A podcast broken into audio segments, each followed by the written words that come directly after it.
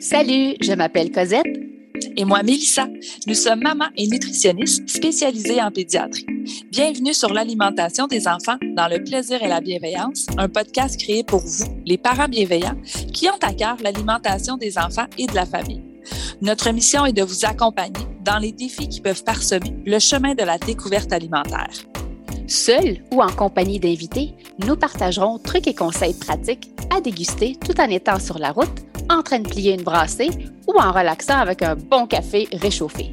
Avec nous, vous comprendrez le pourquoi du comment pour vous donner ou redonner confiance en vos approches parfaitement imparfaites pour permettre à vos enfants de devenir des mangeurs heureux, compétents, curieux, intuitifs et bien dans leur corps, une bouchée à la fois, dans le plaisir et la bienveillance. Bonne écoute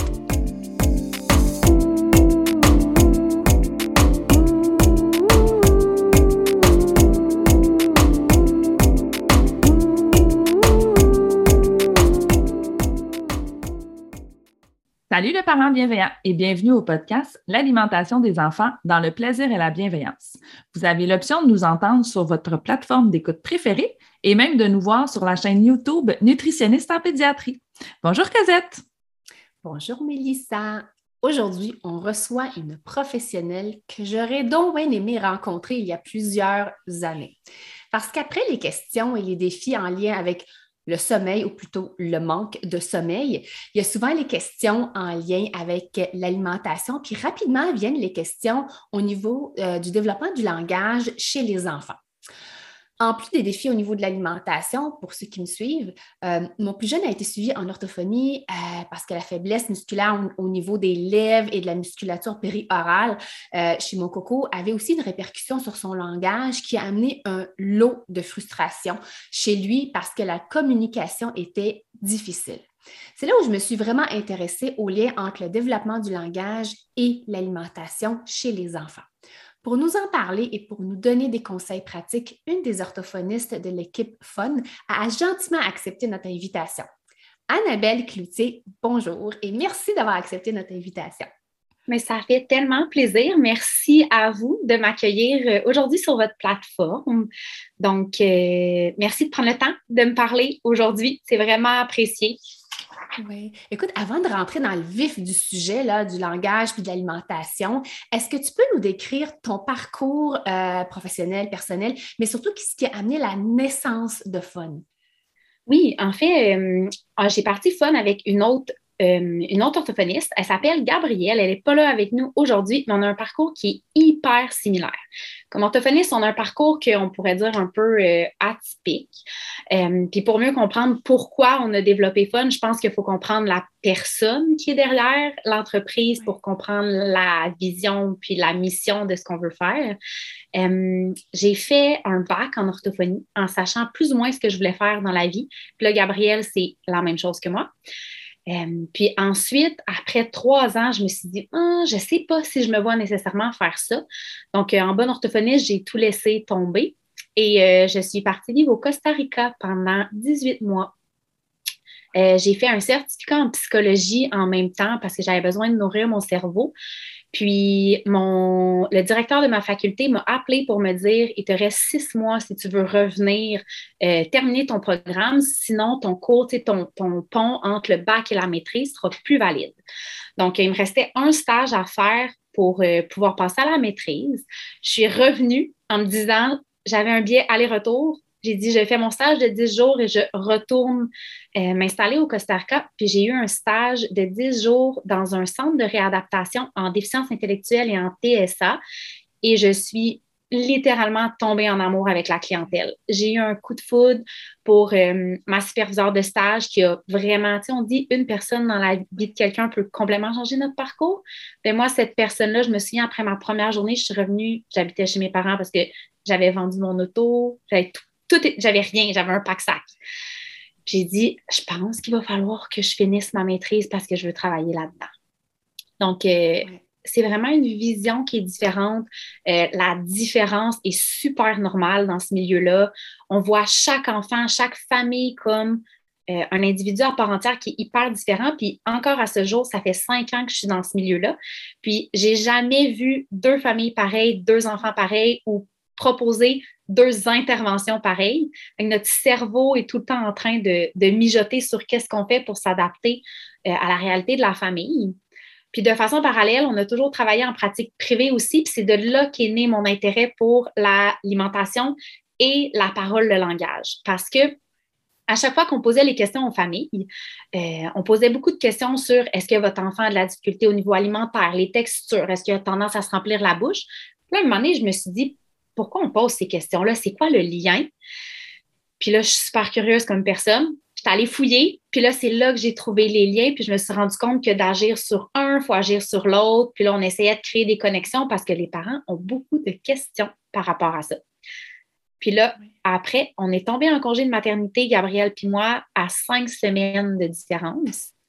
Et là, après six mois à regarder nos enfants, on s'est dit, il faut faire quelque chose parce qu'on a besoin de plus. Puis moi, c'est la première nuit que ma petite cocotte a décidé de faire une nuit complète. Le lendemain matin, j'ai appelé, je me souviens, c'est le 24 décembre. Puis j'ai appelé Gabrielle, j'ai dit, Gab, est-ce que ça te tente de partir ça avec moi? Je pense que on pourrait finaliser notre congé de maternité de cette façon-là. Puis on a fait ça, puis on a finalement accouché de notre deuxième enfant il y a quelques mois, qui est fun. Oh, félicitations. Je pense que c'est une belle ressource pour les parents. Vraiment, là, vous, euh, votre intérêt, oui, vous êtes orthophoniste, mais l'intérêt pour l'alimentation également, parce que tu l'as dit, qu'on va parler aujourd'hui dans le podcast, les deux tu veux, pas, ben, c'est main dans la main. Je pense qu'un influence l'autre, puis un a un mm-hmm. impact sur l'autre. Euh, donc, pour les parents qui nous écoutent, donc ça, c'est le premier épisode d'une série de balados qu'on va enregistrer euh, avec Annabelle. Donc, dans cet épisode, on va démystifier le langage, la parole, comment se développe le langage. Est-ce qu'il y a un profil d'enfant qui est plus à risque de défis euh, langagiers et alimentaires? Pourquoi manger et parler sont deux occupations qui ont un impact euh, l'une sur l'autre? Quoi surveiller chez les enfants et quoi faire lorsqu'on a des questions ou des inquiétudes en tant que parent? Alors, euh, si on commence notre blitz de questions, Mélissa? Oui, bien, si on commence par la base, en fait, Annabelle, c'est quoi le langage? Le langage, c'est hyper vaste. En fait, en orthophonie, je vais souvent dire, il y a comme deux bulles. Il y a le langage, puis il y a la parole, puis c'est complètement séparés un de l'autre. Le langage, ça inclut tout ce qui est ce que votre enfant comprend.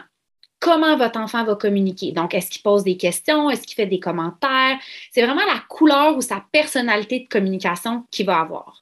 Ensuite, il y a la forme de son langage, les phrases qu'il va faire.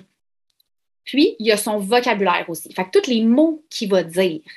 Donc, ça va rentrer tout dans cette bulle-là ça, c'est le langage. Il y a la bulle à part qu'on appelle la parole. La parole, c'est, je vais vous donner un exemple super concret. Votre enfant comprend un mot, vous savez qu'il est capable de dire train. Puis là, quand il arrive pour le dire, le petit chemin à sa bouche, ça va sortir craint.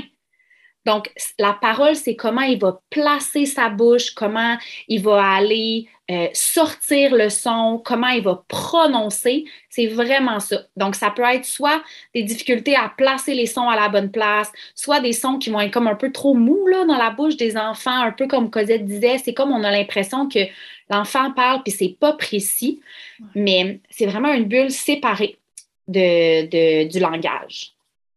C'est important de comprendre la différence. Oui, en effet, c'est intéressant de, la, comprendre aussi. Puis est-ce que euh, la, littérature, justement, est-ce qu'elle démontre un lien, on en a parlé un peu plus tôt, mais un lien entre le langage euh, et l'alimentation? En fait, oui, il y a des études qui commencent un petit peu à faire des recherches là-dessus. C'est vraiment au niveau de la parole puis de l'alimentation on va se rendre compte qu'il euh, y a un 25% des enfants qui ont des difficultés au niveau de la parole. Donc, les difficultés motrices qui sont en lien avec la parole, que ça va aussi avoir un impact sur l'alimentation parce qu'on sait quand même instinctivement que on dit les mots avec notre bouche, on mange aussi avec notre bouche. Fait clairement, c'est les mêmes muscles, c'est les mêmes parties de notre corps qu'on va utiliser pour, euh, pour parler puis pour manger. Fait va clairement avoir un impact. Puis c'est beaucoup en train d'être étudié en ce moment euh, pour aller voir plus au niveau de, tu sais, comme parents, ce qu'on veut, c'est qu'est-ce qu'on fait? C'est quoi les interventions qui fonctionnent? Fait si 25% des enfants ont des difficultés à parler, puis qui ont des difficultés au niveau alimentaire, l'alimentation aussi, ben, on essaie de trouver là, une façon de joindre les deux ensemble. Ah, ben oui. Il y a justement Oui, vas-y, Cosette, excuse. Oui. Non, c'est intéressant parce que je reconnais mon coco mm-hmm. là-dedans, mais je n'avais pas de pourcentage. Je ne savais pas si c'était un cas isolé dans, dans, mon coin, dans mon quartier, ou est-ce que c'était très fréquent? Je n'avais pas de données, puis là, tu viens de, clarifier que c'est tout frais, là, que ça, fait pas, on n'a pas de données de recul de, plusieurs, de plusieurs années. Fait que oui, c'est intéressant et on est toujours dans le côté euh, prévention. J'aime ça, tu sais, sans alarmer les parents, tout simplement savoir que c'est une possibilité. Puis, est-ce qu'il y a des enfants, Annabelle, qui sont plus à risque de troubles ou de défis au niveau euh, de la parole? Euh, oui, en fait, c'est super intéressant que vous vous questionnez là-dessus. Ça va beaucoup être des petites choses qu'on va faire comme parents, des habitudes qu'on va avoir avec nos enfants qui vont s'additionner à travers le temps, puis qui vont potentiellement mener notre enfant à avoir des difficultés au niveau de sa parole, puis au niveau alimentaire. Puis ça va beaucoup être abordé, là, je pense, avec tout ce qui est la suce, le biberon, les verres, avec qu'est-ce qu'on va donner à manger à notre enfant. Donc, c'est pour ça qu'une collaboration entre nutritionnistes, il peut aussi avoir des ergothérapeutes. Clairement, des fois, au niveau de l'alimentation, il y a de la psychoéducation du comportement, il y a de l'orthophonie pour tout ce qui est euh, la prévention pour aller mettre des bonnes habitudes en place. Donc, euh, c'est comme un espèce de petit paquet que, euh, comme parents, on veut mettre les chances de notre côté pour que notre enfant se développe le plus facilement possible. Oui. Est-ce qu'il y a des, euh, des, diagnostics X au niveau de la santé chez les enfants qui font en sorte qu'on est un petit peu plus à risque d'avoir un défi euh, au niveau de la parole? Nous, on, le sait côté alimentation, mais est-ce que je me demandais si c'était la même clientèle au niveau euh, de la parole? Probablement que oui, mais j'aimerais ça t'entendre là-dessus. Oui. Mais oui, absolument. Dans le fond, tout ce qui est les diagnostics qu'on appelle neurodéveloppementaux. Tous les diagnostics que les enfants, beaucoup les suivis à Sainte-Justine, donc euh, toutes les anomalies au niveau des chromosomes, les trisomies, les, euh, paralysies cérébrales, euh, beaucoup de petits cocos qu'on va voir justement dans mon domaine en troubles du spectre de l'autisme, en déficience intellectuelle, des retards globaux de développement.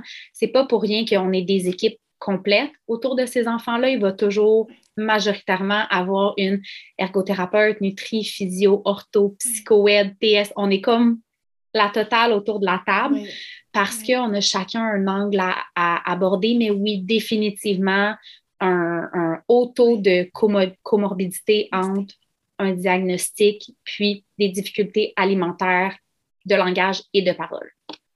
Oui. Puis, si on regarde un enfant qui est à terme, il est en mm-hmm. santé, sans diagnostic euh, euh, particulier, euh, en guise de prévention, là, puis selon ton expérience, est-ce qu'il y a des signes à surveiller chez l'enfant au niveau de la parole ou même au niveau de l'évolution de la mastication, des, signes qui peuvent mettre hmm, la puce à l'oreille aux parents pour dire Oups, il y a peut-être un défi potentiel euh, qui peut peut-être avoir lieu euh, autant au niveau de la parole ou au niveau euh, de l'alimentation. Donc, est-ce qu'il y aurait des choses que les parents pourraient surveiller chez leur enfant? Oui, absolument. Souvent, très, très tôt, on est un peu dans le brouillard de parents. 0-12 mois, c'est comme plus difficile d'avoir la puce à l'oreille. Mais à partir de comme je vous dirais 8 mois, 12 mois, c'est important de voir si notre coco, il respire par la bouche ou il respire par le nez. S'il respire par la bouche, ça peut avoir un indicateur justement qu'au niveau des muscles, c'est pas assez fort pour garder la bouche fermée. il va toujours falloir aller consulter aussi parce que c'est possible qu'il ne puisse pas respirer par le nez parce que congestion nasale chronique, il peut avoir les amygdales ou encore les adénoïdes qui sont trop grosses puis qui empêchent une bonne respiration. Mais de façon générale, un enfant devrait respirer par le nez. Euh, Même la nuit? Le, oui. La nuit, le jour, tu fais pas. OK. Oui, donc si votre enfant ronfle, vous devriez consulter. Euh, là, je te sens, tu as des cloches qui sonnent avec ton coco, hein? oui, oui. La question classique que je vais poser aux parents, c'est est-ce que vous lavez souvent l'oreiller de votre enfant parce qu'il bave beaucoup la nuit? Hmm? Ça ne s'applique pas au chum, hein, si on parle des enfants. ben, moi, de ce que j'ai entendu, techniquement, c'est pas bon de ronfler. Donc, euh, je vais toujours recommander ou conseiller au, euh, parce que dans le fond, au niveau de la parole, ce qu'on adresse aujourd'hui, oui, ça s'adresse en 0,5 ans, mais sachez que ça s'adresse à toute, la vie. Souvent, je vais voir papa, maman rentrer dans le bureau, puis ils vont faire la thérapie conjointe avec les enfants parce qu'eux aussi ont cette problématique-là au niveau de la parole. Donc, c'est vraiment pas rare que c'est présent chez les deux. Mais une respiration par la bouche, on surveille. Puis, tu sais, comme je dis, c'est une accumulation de, certaines choses qui peuvent mener à dans le temps. Mais hum, des difficultés au niveau de certaines textures, au niveau de l'alimentation. Avec des, souvent des enfants que ça va être difficile de mastiquer de la viande. Euh, c'est les fameux. Moi, la question que j'ai posée, c'est est-ce que vous avez un ketchup national chez vous? il faut qu'il y ait du ketchup ou de la sauce surtout pour lier les aliments. Ça, ça, ça nous donne un indice que la mastication est peut-être plus difficile. Euh, est-ce que votre enfant a tendance à se remplir la bouche quand il mange? Le fameux écureuil. Oui. Il remplit, remplit sa bouche. Donc, ça, c'est un autre indice, indicateur. Euh, un enfant qui hyper salive, la bouche ouverte, salive beaucoup. Ça, ça peut être un autre facteur qu'il faut considérer. Puis, on a le, beaucoup les, ce qu'on appelle les habitudes orales nuisibles les fameux enfants qui vont tout porter à leur bouche, vouloir mastiquer les choses, euh, les enfants qui vont porter les doigts à leur bouche, les enfants qui vont souvent avoir la suce dans la bouche. Donc, ça va développer en addition des mauvaises habitudes qui vont mener à, dans le temps, des difficultés au niveau de la parole, mais au niveau aussi de l'alimentation parce que c'est conjoint les deux ensemble. Donc, c'est vraiment comorbide. Puis là, j'ai nommé les, les, principaux, mais il y en a plusieurs. Là. C'est là, je vous dirais, c'est 95% des enfants qu'on va voir avec des difficultés de parole. Donc, vraiment, là, ce qu'on va aborder, euh, ils vont avoir ces, ces facteurs-là qui vont être présents. Quand tu parles aussi d'hypersaliver, est-ce que le fait de tousser à toutes les fois, mettons, qu'ils essaient de boire un verre d'eau, le fait que ça coule euh, lorsqu'ils ont des liquides euh, dans la bouche, le fait qu'ils ont souvent la bouche ouverte au lieu de la bouche fermée, est-ce que ça fait partie aussi des signes? Moi, c'est quelque chose que j'avais, c'est ça qui m'avait mis, moi, personnellement, la puce à l'oreille. C'est que mon Dieu, il, boit, mais ça coule, il a souvent la mm-hmm. bouche ouverte, mais j'ai même pas remarqué la nuit, tu vois, c'est la, la, première fois qu'on en parle. Je suis là pour ça. Mais, oui, écoute, c'est fascinant. Puis le but, tu sais, c'est pas de, faire paniquer les parents. Donc, si parfois ça va arriver, c'est qu'ils salive de temps en temps, il y a le nez bouché, donc il y a la bouche ouverte, c'est vraiment de façon euh, répétitive, c'est tout le temps comme ça, euh, puis qu'on, que ça devient problématique à l'heure des repas. Moi, c'est vraiment ça, que ça devient un défi. C'est pas facile l'heure des repas habituellement mhm. euh, chez les enfants qu'on va, on va peut-être, un petit son de cloche au niveau euh, de, la parole. qu'est-ce que les gens font? Qu'est-ce qu'ils peuvent faire si, là, ils nous écoutent et disent, mais, mais c'est, attends, c'est mon enfant, ça. Nous, mais, je reconnais, J'en ai un. Je reconnais le mien. Puis là, des fois, les parents vont se regarder, hey, c'est, notre enfant, il décrivent parfaitement qu'est-ce qu'ils peuvent faire euh, au niveau public, au niveau privé? Donc, c'est quoi la chose à faire? En fait, c'est que actuellement, ce qu'il faut comprendre, c'est que ce profil-là, il faut essayer de le prévenir pour le moment. Donc, en 0-2 ans, on peut faire tout plein de choses qui vont mener notre enfant à justement développer une meilleure force au niveau des muscles de la bouche, développer une meilleure coordination quand il va manger. Puis tantôt, Cosette, tu disais justement, si mon enfant tousse à chaque fois qu'il boit, mais moi, comme orthophoniste, les cloches que ça me sonne dans ma tête, c'est au niveau du contrôle de l'eau dans sa bouche avec sa langue, il y a de la difficulté à garder l'eau à la bonne place. Fait que la coordination des muscles de sa langue, des joues puis de tout le reste du visage, c'est super difficile pour cet enfant-là. Donc, probablement, je suis presque prête à mettre ma main au feu, que il y a des difficultés au niveau de la parole aussi. Puis là, quand j'entends au niveau de la parole, j'entends pas l'enfant qui dit cheval au lieu de cheval. J'entends un enfant qui va avoir ce qu'on appelle un sigmatisme. C'est le fameux enfant qui va zozoter. Cheval, tata, on va voir la langue passer entre les dents. Il faut comprendre que jamais on devrait voir la langue de votre enfant quand il parle. La langue, elle reste dans la bouche. Hein? C'est comme moi je dis tout le temps, c'est la petite maison de notre langue. C'est entre nos dents, dans notre bouche. On ne devrait pas la voir sortir. Donc, quand l'enfant va parler, comme parent, si vous regardez puis vous vous dites, ah, tu sais, je vois sa langue dans le milieu, c'est là que c'est une triade. C'est vraiment trois éléments qu'il va avoir. C'est souvent les enfants qui vont respirer par la bouche, qui vont avoir tendance à porter les objets à la bouche. C'est les enfants qui vont avoir ce qu'on appelle une déglutition atypique ils avaleront pas de la bonne façon. Donc, les étapes qu'ils vont faire quand ils vont avaler seront pas les bonnes. C'est ça qui va faire en sorte que ça va pousser sur les dents, euh, la mastication va être moins efficace. Donc là, les parents vont souvent commencer à aller en ergothérapie, en nutri parce que l'enfant ne mange pas assez, c'est trop long, pas capable de manger les textures. Euh, puis là, c'est tout le temps, il faut savoir, est-ce que c'est un enfant qui est vraiment picky ou c'est un enfant qui a de la difficulté à manger? Mm. C'est tout le temps ça qu'il faut aller voir. Puis après, c'est que la troisième bulle, c'est notre fameuse difficulté au niveau de la parole. C'est l'enfant qui va faire les sons T, D, N, les S puis les Z. Il les prononcera pas à la même place, à la bonne place, donc derrière les dents. Donc, c'est vraiment ça. Puis, on essaie beaucoup de prévenir avec les parents, mais sachez que euh, de façon normale, on n'adresse pas un stigmatisme ou cette problématique-là de façon intensive avant l'âge de 6, 7, 8 ans en fonction de où l'enfant est dans son développement, parce que ça demande une thérapie où on va vraiment conscientiser l'enfant, il faut qu'il soit conscient de ses productions. Euh, il y a des devoirs à faire qui sont toujours faits à travers les repas, à travers les activités quotidiennes qu'on fait. Mais il y a beaucoup de choses qu'on peut faire en amont de ça justement, au niveau alimentaire, beaucoup, pour prévenir. Oui. Puis, si on, on vulgarise encore plus le lien entre la parole et l'alimentation, c'est parce que c'est les mêmes muscles, c'est les mêmes articulations qui, qui sont. Ça sort de la même place. Ça, c'est ça. Et voilà, ça sort la même place. Il faut qu'ils se fassent les, les, bons mouvements à la bonne place. Et c'est là où parfois dire, c'est-tu juste un enfant dans la néophobie alimentaire, ce côté comportemental qui nous laisse sous-entendre, ah, on a l'impression qu'il est difficile à l'heure de repas, ou c'est parce qu'il n'est pas capable, parce que c'est pas mm. confortable? Euh, puis est-ce que ça engendre cette incapacité ou le inconfort qui engendre aussi des répercussions au, niveau de la parole. Fait que c'est un petit peu le parent qui joue à Colombo, puis j'adore les exemples que tu donnes, là, tu sais, la langue. Puis là, tu vois, tu m'en parles, puis ça me ramène, ça me ramène des années, mais c'était ça.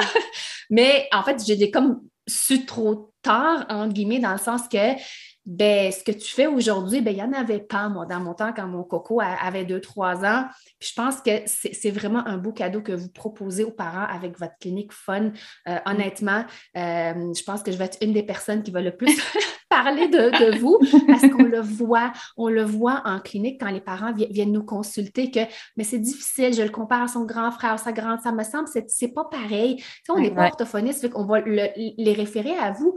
Bien évidemment, parce qu'on préfère le plus tôt, je pense, le mieux, au lieu d'attendre, euh, comme tu dis, travailler en amont euh, euh, chez, chez, les enfants. Et aussi, je pense, faire de la prévention et de l'éducation, je pense, auprès des parents, parce que, sais, lorsqu'on le sait, on va mettre des choses en place, on va peut-être choisir de meilleurs outils plus adaptés à nos enfants.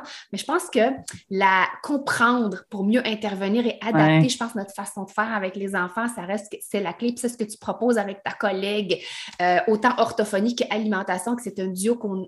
J'adore parce qu'on est habitué de faire de l'ergothérapie, de la nutrition, mais l'orthophonie se greffer à ça. En plus, c'est de la psycho-aide et tout. Je pense que c'est un, beau cadeau. On voit ah ça dans les centres hospitaliers, mais dès qu'on sort du cadre euh, de l'hôpital, c'est ça moins. Oui, oui. Puis un, un, classique ou un mythe que j'aimerais vraiment démystifier, c'est le fameux enfant, vous devez en voir aussi, qui mange la bouche ouverte. Les parents vont souvent dire ah, je lui répète tout le temps, mon enfant. Puis il y a beaucoup de personnes qui vont dire que c'est impoli de manger la bouche ouverte. Il faut vraiment mastiquer la bouche fermée. Puis il faut savoir que les enfants qui ont des difficultés au niveau de la parole puis de l'alimentation, ils vont avoir de la difficulté à garder la bouche fermée parce que la force de leurs lèvres puis de leurs joues ne sera pas assez grande pour permettre de garder la bouche fermée. Fait que même si on leur répète puis on leur dit plein, plein de fois, c'est pas possible pour eux en ce moment si on ne fait pas une réadaptation. Donc, comme parent, c'est pas que votre enfant est impoli, c'est simplement qu'il n'y a pas encore les habiletés de le faire. Parce qu'on comprend, on est capable d'adapter nos attentes, d'ajuster nos attentes. Oui, c'est ça, d'ajuster nos, attentes. Tu sais, dans un mm-hmm. développement typique, à quel âge on peut s'attendre à ce qu'un enfant mange la bouche fermée? Écoutez, c'est une bonne question, ça. Moi, là, si je me réfère à moi, ma petite cocotte, à en ce moment, 12, 18 mois, là, à peu près, ils commencent à comprendre, mais c'est surtout au niveau de l'apprentissage, je pense, c'est de leur donner le modèle. Euh, mmh. Je suis orthophoniste, hein? De vraiment se mettre devant elle, puis je lui explique à chaque fois, mon conjoint me regarde, puis dit Elle comprend pas, tu sais, elle a même pas deux ans. Je dis Regarde bien ça. Là, je me tourne, puis je dis Fermez. Puis là, je ferme les doigts, puis je lui montre que moi, je prends une bouchée, puis je mange fermé. Puis là, ses grands yeux s'illuminent, puis elle me regarde, puis là, elle essaie de faire pareil comme moi. C'est de, de jamais sous-estimer comme parent qu'il faut expliquer à nos enfants ce qui est attendu d'eux. Souvent, comme parents, là, c'est plus de façon générale, on va comme traîner nos enfants, les faire suivre, ils vont rentrer dans notre quotidien, puis on oublie de ralentir, puis de leur expliquer les petites choses simples de la vie, comme comment prendre une cuillère, comment manger, comment demander à en avoir encore, comment dire qu'ils ont terminé, pour qu'ils soient en mesure de développer leur petite personnalité à eux aussi. Mm. C'est ça qu'on trouve super important. Fait que je pense que dès que la compréhension de votre enfant est assez présente, de leur expliquer, puis s'ils sont capables de le faire, ils vont le faire. Ça, de leur donner l'occasion de le pratiquer. Exact. ça ne sera pas parfait dès le début. Hein? Quand on commence à marcher, il y a beaucoup... C'est ça, très souvent. C'est le même principe avec l'alimentation, je pense. Ah oui, exactement. Voilà, c'est un apprentissage. Puis, euh, dis-moi, les gens qui aimeraient vous consulter, c'est quoi la procédure? Est-ce qu'ils ont besoin d'une prescription, euh, premièrement? Puis, où est-ce qu'ils peuvent aller euh, consulter pour des petits cocos? Oui, en fait, en ce moment, on est une plateforme complètement en ligne parce que notre but, c'est vraiment d'avoir une vision où on a accès à des services de qualité rapidement. Puis, tout peut se faire maintenant à travers Internet. Donc, on invite aux parents de se déplacer majoritairement. Puis là, ça fait deux mois qu'on a commencé, puis on a vraiment développé deux volets, puis pas besoin de prescription. Jamais besoin de prescription en passant pour aller voir une orthophoniste. Puis on fait des reçus d'assurance aussi pour nos services. Donc, on a des formations en ce moment qui sont en ligne, préenregistrées, plus au niveau du développement du langage. Donc, tout ce qui est 0-5 ans, les bonnes habitudes de communication à mettre en place pour vraiment mettre les chances de notre côté, parce qu'on sait que mieux vaut prévenir que guérir. Donc, on est mieux de mettre des choses en place avant d'avoir des difficultés. Puis, on a aussi développé trois ateliers qui sont, dans le fond, donnés en direct avec une orthophoniste. Donc, vous allez sur notre site, vous vous inscrivez directement, puis on a l'atelier euh, sur la prononciation, donc tous les sons de la parole. On a l'atelier sur comment lire un livre, en fait, pour stimuler notre enfant. Puis ça, c'est vraiment un atelier qui, qui gagne à être connu parce qu'on lit un livre comme parent, mais il y a mille et une facettes qui ne sont pas exploitées dans, l'univers des livres. Puis on a l'atelier sur les gestes actuellement. Ça, c'est notre premier, euh, premier petit bébé qui est né. Puis on travaille sur beaucoup d'autres services en arrière en fonction de la demande des parents, puis de comment ça va se développer, mais on est très ouverte à, justement plein d'autres euh, formations ou ateliers euh, de cette façon-là. Donc, il y a autant des choses que les parents peuvent faire à leur propre rythme que des choses en, ligne quand même, mais en direct avec toi ou, euh, ou Gabriel. Donc, c'est facilement accessible. Moi, j'ai suivi celui sur les gestes, mais j'ai adoré. j'ai vraiment adoré avoir vraiment le tout en 50 minutes, il faut se le dire, ce n'est pas des, longues formations, c'est du concret, du pratico-pratique. Donc, j'en suis sortie, là, puis je me dis, bon, c'est quand le prochain patient avec qui je vais en parler? C'est du concret, puis c'est vraiment le fun de, vous voir les faire. Tu sais, c'est quelque chose de lire un livre, mais c'est quelque chose de voir les professionnels faire euh, ces, ces gestes-là, puis il va y avoir un épisode vraiment consacré sur les gestes qui, je pense, quelque chose que j'adore, j'aime beaucoup, beaucoup, beaucoup, euh, qu'on recommande dans nos consultations, mais que j'ai fait avec mon garçon. Puis je pense que ça a été un game changer pour ah, l'heure des repas. Peu importe si vous avez des défis à table ou pas, c'est quelque chose, je pense que tout parent devrait ça. Ça devrait être écrit dans le mieux vivre, tu sais, le, petit livre. Vraiment, je suis tellement d'accord avec toi, Cosette. Là, c'est tellement important l'utilisation des gestes. Là, on, va en parler plus tard, mais des gestes naturels. On ne demande pas d'apprendre une autre langue à notre enfant, mais c'est vraiment de faciliter le pont entre le moment où notre enfant il comprend. C'est un petit être humain, on l'a tout vécu comme parents. C'est un petit être humain, là, il a des désirs, il aime des choses, il n'aime pas d'autres choses, mais il n'est pas capable de nous le dire. Puis c'est ce moment-là qu'il y a tellement de frustration que les gestes viennent rentrer directement dans ce moment-là, puis ça apaise, puis C'est vraiment gagnant pour tous. Puis à chaque formation ou atelier qu'on monte avec Gabriel puis moi, l'équipe de Fun, c'est du concret, c'est fait dans votre quotidien de parent. Il n'y a jamais rien d'ajouté par-dessus ce que vous faites déjà. C'est hyper important pour nous. Puis vous ressortez toujours de là avec un plan de match de parents qui est réaliste en fonction de votre quotidien, vos valeurs de famille, en fonction de ce que vous, vous voulez travailler. C'était vraiment important pour nous parce qu'on se rendait compte que ce n'était pas souvent considéré le parent. on adresse beaucoup l'enfant, puis c'est quoi que, qui est difficile pour lui. Mais comme parent, quand on travaille dans la relation et la communication, c'est important de considérer le parent aussi dans tout ça. C'est pour ça que c'est que des formations et des ateliers qui sont adressés aux parents pour que lui comprenne puis que lui le fasse à la maison. Après tout, on est 24 heures sur 24 ou presque avec nos enfants, puis on travaille le langage puis la communication. Fait que ça fait plus ou moins du sens que ça soit quelqu'un d'autre qui le fasse. Oui. c'est ça aussi, euh, donner confiance aux parents. On, parle toujours, le terme anglais, je l'aime, le empowerment. Tu sais, oui. sentir qu'on fait la bonne chose, puis c'est moi qui accompagne mon enfant.